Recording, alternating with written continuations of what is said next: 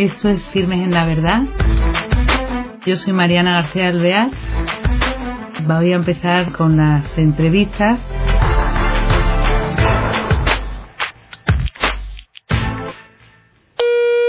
Hola, queridos oyentes de Firmes en la Verdad.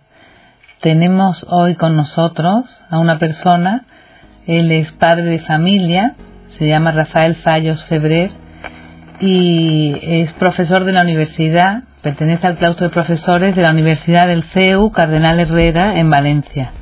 Imparte la asignatura de antropología filosófica en los grados de Derecho A de Marketing y Veterinaria. Y lo tenemos con nosotros hoy, le hemos citado porque nos interesa mucho hablar de la persona de Romano Guardini y queremos que él nos cuente cómo este personaje le llama la atención en su vida y que nos cuente sobre su biografía y nos enriquezca. Hola Rafael, ¿qué tal estás? Hola, buenas tardes, Mariana. Buenas tardes. Oye, qué alegría tener con nosotros. No sé, eh, me he saltado decir que eres padre de familia de cinco hijos y eso desde luego mm, es una maravilla, ¿eh? Bueno, la verdad que sí, es una bendición de Dios y bueno, todos los días damos gracias a Dios por mi mujer y yo por estos niños, sí, la verdad. Qué bien. Oye, pues queríamos eso, poner eh, de tema esta, media hora que tenemos contigo, 25 minutos, el personaje Romano Guardini. Para darnos un poco la idea sobre esta persona, cuéntanos eh, primero por qué tú eh, tienes hasta un blog de él. Sí. Bueno, Romano Guardini es un, es un personaje que, bueno, de una manera, no sé, yo creo que providencial, iba a decir accidental o, o por casualidad, pues, pues como profesor de universidad, pues yo me, me encontré, eh, digamos, en, en la vida, ¿no? y tuve que preparar una asignatura que se llamaba Introducción a la Teología cuando yo trabajaba en otra universidad, en la Universidad Francisco de Vitoria, y revisando cierta bibliografía pues me encontré con unos, unos libros sobre él y lo empecé a estudiar concretamente en un libro que se llama La existencia del cristiano, que es un poquitín teológico y quizás un poquitín elevado, aunque Guardin tiene obras más, más sencillas, ¿no? Preparando este curso, pues me di cuenta que, que no solamente sus ideas pues eran atractivas intelectualmente, sino que alimentaban mi vida, que, que yo pues iba leyendo y, y sentía no solamente ya un gozo intelectual o una conformidad con aquello que decía, sino que alimentaba mi alma y me, sentía feliz, contento, me daba paz, ¿no? Sí. encontraba como, como, como que me encontraba con la verdad, ¿no? De, del hombre, de, de, la fe y de Dios. En un momento, una interrupción. Rafael, a ver, cuenta primero eh, para aquel que diga, ay, Romano Guardini me suena, pero ¿quién es este señor? ¿Quién es este hombre y qué es lo que hacía? Bueno, pues mm, Romano Guardini es un intelectual eh, de origen italiano, él nace en Verona en 1885, pero muy pronto, a los tres años, marcha a Alemania, concretamente a la ciudad de Maguncia, donde su padre, pues bueno, em, sigue o traslada un negocio familiar y además es cónsul de Italia en, en esa ciudad, ¿no? Entonces él desarrolla toda su vida en, en Alemania, en Alemania. Entonces él, aunque tiene un nombre italiano y es de origen italiano, del norte de Italia, de Verona, él desarrolla toda su vida en, en Alemania. Entonces, eh, ¿por qué es importante Romano Guardini eh, dentro, digamos, de los autores cristianos y de la Iglesia Católica? Bueno, él eh, en 1918 publica un libro que se llama eh, El espíritu de la liturgia, que es un avance de todo lo que va a ser luego la renovación litúrgica que se va a plasmar en el Concilio Vaticano II. Luego él también, eh, como profesor universitario, desarrolla una serie de obras eh, importantes en su periodo como profesor en la Universidad de Berlín entre 1923 y 1939, porque le suprimen al inicio de la Segunda Guerra Mundial los nazis, bueno, le suprimen su cátedra. Y bueno, él ahí pues desarrolla un magisterio y tiene libros bastante, digamos, con cierta importancia e influencia en el ámbito pues de la antropología cristiana, ¿no? Eh, un libro que se llama Mundo y Persona, Además, eh, entra en contacto con, con, los intelectuales de su tiempo, eh, importantes como Max Seller, y escribe ciertas obras que luego, mm, del, en su segundo periodo así importante de docencia, que es a partir de 1945 hasta 1963, eh, pues han, han tenido cierta repercusión, digamos, en la cultura cristiana. Por ejemplo, el libro de meditaciones El Señor, de Romano Guardini, que, que incluso, pues, Ratzinger, que fue alumno suyo, pues cita al inicio de su, de su libro sobre Jesucristo, ¿no? Es un libro muy, muy interesante.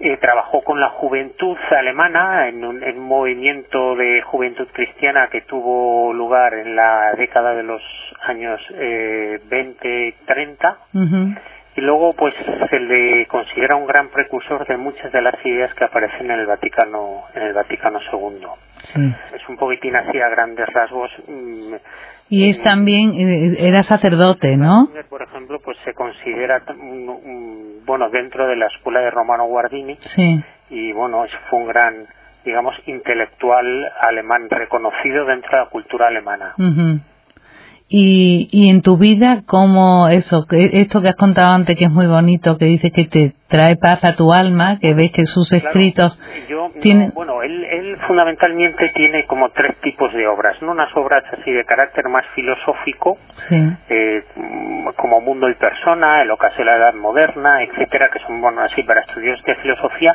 Luego tiene obras de carácter teológico, por ejemplo, el Espíritu de la Liturgia es un libro que te introduce en lo que es la liturgia es algo precioso. las meditaciones, por ejemplo, del Señor, ¿no? Es, un libro precioso. Luego tiene también unos, unos escritos donde medita los tres primeros capítulos del Génesis. Eh, luego tiene pues meditaciones sobre el Padre Nuestro, meditaciones sobre los salmos. Bueno, todos estos libros, pues bueno, para alguien que quiera cultivar un poquitín el espíritu, rezar o hacer oración, son libros preciosos. Y luego tiene libros que son comentarios a, obras de literatura clásica, por ejemplo, a ciertos libros de Dostoyevsky, eh, a Pascal, a Dante, eh, Sócrates también comenta Sócrates y algunos autores y poetas alemanes, ¿no? Entonces, bueno, y luego hay una serie de obras que son más de divulgación, que, que se han reeditado últimamente en España, en los diez últimos años se ha reeditado mucho Guardini y que también pues alimentan el alma y de alguna manera dan con, bueno, uno se encuentra con la verdad del hombre, del mundo y de Dios. ¿Por qué leo Guardini? ¿Por qué le he dedicado un hasta un blog? Pues porque me hace, me hace muchísimo bien. O sea, el primero que hace, que le hace bien el blog es a mí, porque me pongo a estudiarlo y a comentarlo y salgo realmente pues feliz, contento, o sea, alimenta, alimenta el alma. Y engrandece el espíritu, ¿no? Es un personaje que vas leyendo sus libros y te va alimentando eh, la vida interior, alimenta el alma realmente. Bueno, y en el blog tú has citado, por ejemplo, que lo citan los papas, ¿no? Eh, y que él además... Sí. El, eh, Aguardín lo ha citado, hace poco lo cita esto, bueno, lo citó, por ejemplo, eh, Ratzinger, el último discurso que dio a los cardenales, cita a Romano Guardini, la idea de iglesia de Romano Guardini, y, y bueno, y el actual Papa también lo cita en una de sus de sus encíclicas. El Evangelium Gaudium, en el número 224, el Papa eh, Francisco cita también a, a Romano Guardini, concretamente al ocaso de la Edad Moderna. Entonces, bueno, eh, también eh, bueno es un intelectual bueno que sigue creciendo yo creo que últimamente se está redescubriendo a, a Romano Guardini. Hombre así ahora bueno en esta pequeña conversación que estamos teniendo eh, pues claro Romano Guardini es un personaje con, con muchísimas obras y a lo mejor quizás no sé, para introducir a la gente sería bueno quizás hablar de aquellas obras a lo mejor eh, con las que iniciarse en, pues en, la lectura de Romano Guardini, ver si, si tienen esa experiencia o algo similar que yo, vamos, que yo he disfrutado. Pues por ejemplo, para empezar, ¿qué obra sugieres tú? Porque él, al trabajar con la juventud, tendrá también un lenguaje eh, asequible, ¿no? Sí, sí, sí, efectivamente. Bueno, hay una serie de obras muy sencillas y además que están editadas por Editorial Palabra y algunas de ellas y que son, vamos, se están reeditando, que yo aconsejo así para iniciar la lectura de Romano Guardini, que es en primer lugar su biografía, su autobiografía. Él em, en los años 40, cuando lo retiran de su cátedra, cerca ya de los 60 años, tendría más o menos casi 60 años, él escribe un libro que se llama mm, Notas para una biografía, ¿no? Entonces, eh, en ese libro él cuenta un poco su historia, entonces quien quiera adentrar un poco en, en, la, en la vida de Romano Guardini, esto está editado por Encuentro, pues hombre, puede leer, puede leer ese, ese pequeño libro. Sí que lo tengo aquí, estoy en el despacho, tengo aquí todo, apuntes para una autobiografía, por editorial Encuentro. Este es el primer libro, si alguien pues quiere acceder a él y no sé. Sí, esta es una... Escuchar cómo él cuenta su vida, ¿no? Apuntes, se llama Apuntes para una autobiografía. Tiene este como para empezar. que yo aconsejo mucho y que he comprado y he regalado mucho que se llama Introducción a la vida de oración. Es un libro muy sencillo, pero bueno, nos ayuda para aquellos que quieren empezar a orar o profundizar en lo que es la oración. Sí. Luego tiene un libro que se ha vendido muchísimo y se ha reeditado mucho que se llama Las etapas de la vida, que consta, pues bueno, de una reflexión sobre lo que él considera son las cinco etapas, aunque él luego reconoce que, es un esquema que, que a lo mejor no es válido del todo, que no se puede reducir la vida humana a estas etapas, pero bueno, y donde él entre etapa y etapa pone una crisis, crisis que te hace avanzar a la siguiente etapa. Es un libro eh, muy interesante que lo ha editado Palabra y que y que bueno se lee también con, con muchísimo gusto. Y hay otro libro que también se lo ha editado Palabra que se llama con cartas para la formación de sí mismo, que es, también es una es un libro que bueno escrito son cartas que le escribía a los jóvenes y que también es son tiene un carácter divulgativo y son fáciles son fáciles de, leer. Pues em, Rafael eh, que estos libros que has citado eh, serían muy interesantes eso para cualquier joven a lo mejor porque mm, como tiene lenguaje accesible el mismo título que tú has sugerido lo de introducción a la, oración para dar ideas no para em, crear em, introducirse en el ambiente la oración da pautas no eh... bueno sí sí o sea empieza sí sí además es que es muy o sea, es muy práctico. Claro. Además, empieza diciendo que, mm, dice, el, libro empieza diciendo que al hombre le cuesta orar, que siempre se busca excusas para no orar y que se engaña a sí mismo, que, que, que el que crea que va a orar solamente cuando le apetece, pues que de alguna manera está sufriendo un engaño, ¿no? Porque, y que la oración no solamente es auténtica cuando uno tiene ganas, claro. Sino que es que, también es un deber no que tenemos con Dios. Bueno es un libro mm, vamos las primeras páginas te cazan y ya no lo no lo dejas. Luego va hablando de, de las condiciones para orar por ejemplo del recogimiento del lugar del tiempo determinar un lugar eh, determinar un tiempo. O sea, bueno, los actos iniciales para empezar a rezar, los tipos de oración, bueno, es un libro muy enriquecedor. Yo a veces he encargado a la editorial 20, o sea, como me ha hecho tanto bien, digo, bueno, esto hay que repartirlo. Los he comprado y los regalo en Navidad. Ah, que eso. Es un libro fantástico, es un libro fantástico.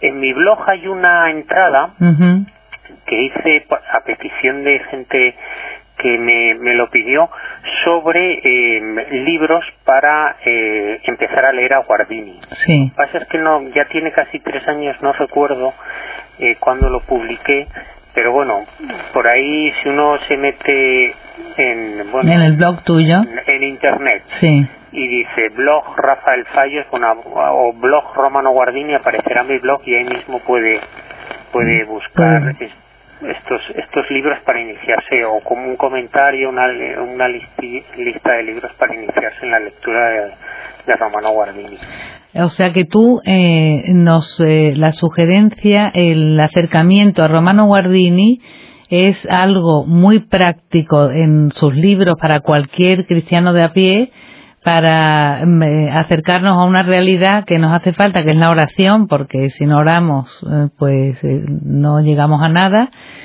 Y para otras muchas cosas, porque él toca temas muy de actualidad, ¿no? Y de nuestras vivencias y de nuestra alma, ¿no? Sí, sí, sí. Hombre, el, el, el pensamiento romano guardín es que es muy amplio, es muy extenso, ¿no? Sí, y entonces, bueno, pues puedes... Él se fija sobre todo en, en, en el fondo lo que él pretendió hacer es una antropología cristiana, responder a la pregunta ¿qué es el hombre? Sí. desde Dios. Hay, hay, mira, hay un libro que no he nombrado que es que además parece ser que incluyó también en la Redentor Hominis de Juan Pablo II que se llama quien conoce al hombre eh, sabe de Dios. Bueno, publicado por PTC, eh, cuya tesis del ensayo es que solo el hombre eh, se entiende a sí mismo cuando se acerca a Dios. O sea. Dios revela lo que es el hombre, ¿no? Sí. Y es un ensayo también precioso, un ensayo eh, que, que muy asequible también, muy divulgativo y que, y que en el fondo es una allí se ve una de las grandes tesis o ideas cruciales de Guardini, ¿no? Es decir, el hombre moderno está perdido porque se ha alejado de Dios. Y la única manera de reencontrarse a sí mismo, de descubrir quién es, es volver a la luz, es decir, volver a Dios. Bueno, Claro. que también se puede, de hecho está en internet, ¿eh? Sí. Este ensayo es, es precioso y está publicado también por PPC. Muy bien. Oye, pues eh, nos encanta el acercamiento que nos hace esa Romano Guardini porque realmente es alguien que nos puede enriquecer porque claro, también habrá personas que piensen, bueno, vamos a ver, este un poco rollo para mí porque nada más que es eh, antropología o filosofía, pero pero es más que eso, ¿no? Todo lo contrario, todo lo contrario. Tiene estos libros de divulgación que yo creo que, que pueden ayudar mucho. Ujú. Mira, ahora me viene otro. Hay otro que se llama La esencia del cristianismo, que está publicado con otro, sí, otro ensayo muy interesante que se llama Una ética para nuestro tiempo. Y es un conjunto de virtudes que yo he comentado algunas en el blog, por ejemplo, la paciencia, por ejemplo, eh, el silencio, el silencio, un Guardini habla mucho de la necesidad del silencio, de la soledad, del descanso, entendido, bueno, y que es un, también los he comentado como digo en el blog, y que también eh, alimentan el alma, o sea, realmente es, es, es- es enriquecedor y te ayudan a vivir, Claro. te ayudan a vivir y son muy válidas para las circunstancias en las que estamos viviendo, ¿no? Donde, por ejemplo, pues no tenemos silencio, donde estamos siempre fuera de nosotros y no en nosotros, donde se descuida la interioridad, donde se construye al hombre desde fuera y no desde dentro, en fin. Sí, sí, sí, Eh, tan- tantas pautas que nos ayudan, porque es lo que tú dices, porque hoy día silencio cuando lo buscamos, cuando no, no sabemos casi, ¿no? Es como cosas que nos ayudan a aprender a hacer un camino que tenemos casi olvidado, que el hombre hoy lo tiene casi olvidado, lo que tú dices de mirar al interior, ¿eh? Sí. Sí. y además él va, él, bueno, una de sus, digamos, de su método de trabajo es el, el contraste, ¿no? Por ejemplo, cuando él habla del silencio, lo contrapone a la palabra. Y dice, bueno, no puede haber, no podemos hablar, eh, o no hay palabra realmente humana si no ha sido, si no lo precede el silencio. Por ejemplo. Sí, sí, Entonces, sí. va diciendo, ¿y qué es silencio? Pues silencio no es lo que hacen las cosas, porque las cosas no callan, los animales tampoco. Solo calla aquel, aquel ser que puede hablar. Solo hay silencio en el fondo eh, eh, en, en aquel que puede hablar, ¿no? Y además por una imagen muy curiosa que la repite en varias obras. Dice, el silencio y la palabra es como la respiración, ¿no? Inspirar y expirar. Imagínense ustedes a un individuo que solo expira, que solo echa el aire hacia afuera, termina ahogándose y muriéndose. Pues de alguna manera esa es la situación del hombre de hoy, que solo habla, pero que, que no se recoge en sí mismo para reflexionar, para meditar, para concebir, para gestar una palabra pues pues llena y plena de significado, ¿no?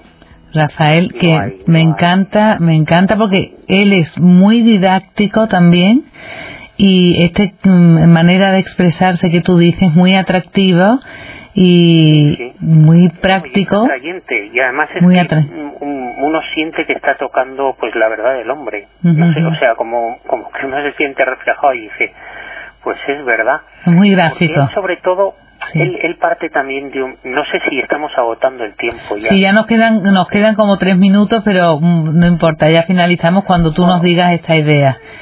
Bueno, ¿Qué ibas a habla de la decir? vida, Sí. fundamentalmente de la vida humana y de las condiciones para que se pueda dar y que asemeja mucho a la vida biológica, ¿no? Entonces, por ejemplo, en, eh, la vida necesita de la espera y de la paciencia para desarrollarse. El hombre de hoy, eh, en, el fondo, no tiene, no se concibe a sí mismo como un viviente, sino como una máquina que funciona mecánicamente, que todo lo realiza de manera inmediata, rápida y eficiente que no tiene tiempo, que sí, que se alimenta de combustible, de comida, pero de nada más. Y es una imagen falsa del hombre. El hombre no es una máquina, el hombre es un viviente que necesita eh, del tiempo, por ejemplo, para desarrollarse, que no trabaja de manera inmediata, que, que con el que hay que tener paciencia, con entonces que está lleno de contrastes que tiene una interioridad y una exterioridad y que, para vivir hacia afuera antes tiene que vivir hacia adentro. En fin, necesita el silencio, necesita el movimiento y necesita también el reposo. Y reposar y descansar no es divertirse. Eso es otra cosa, es otra manera de estar activo. El reposo es, es, es, es el silencio y el encuentro con la verdad que alimenta al alma y que prepara al hombre para la acción. Oh, qué maravilla, Rafael. bueno, entonces es, bueno, cuando ya llevo llevas años leyendo a Guardini y ya un poquitín tienes como una configuración o un no sé una imagen así global de lo que es él realmente eh, bueno disfrutas mucho leyéndolo disfrutas mucho y tiene luego una manera de penetrar en la Sagrada Escritura y de comentarla eh, realmente novedosa sencilla al mismo tiempo profunda muy profunda yo consejo, bueno, se acaban de reeditar y con esto termino unos libros sobre los comentarios a los tres primeros capítulos del, del Génesis, que no recuerdo ahora cómo, los acaba de editar de, de Gruber. Bueno, se los aconsejo a todos, ¿no? Las meditaciones sobre el Génesis. Preciosos, preciosos.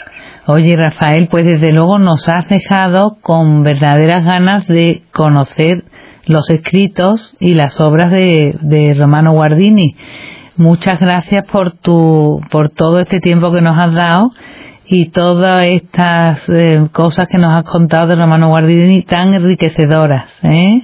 Bueno, siento que he sido un poco caótico. No.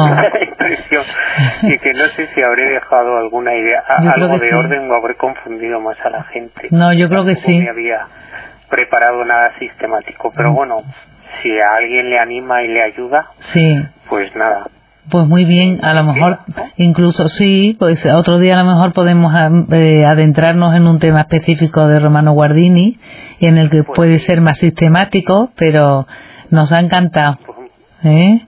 Pues bueno, pues muchas gracias. Muchas gracias por estar con nosotros. Un abrazo, Rafael. Igualmente.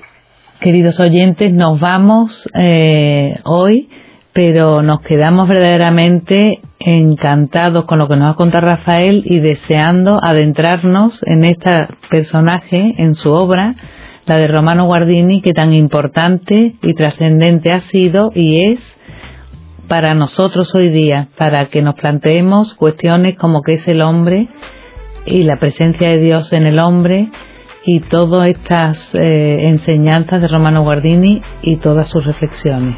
Hasta el próximo programa. Gracias.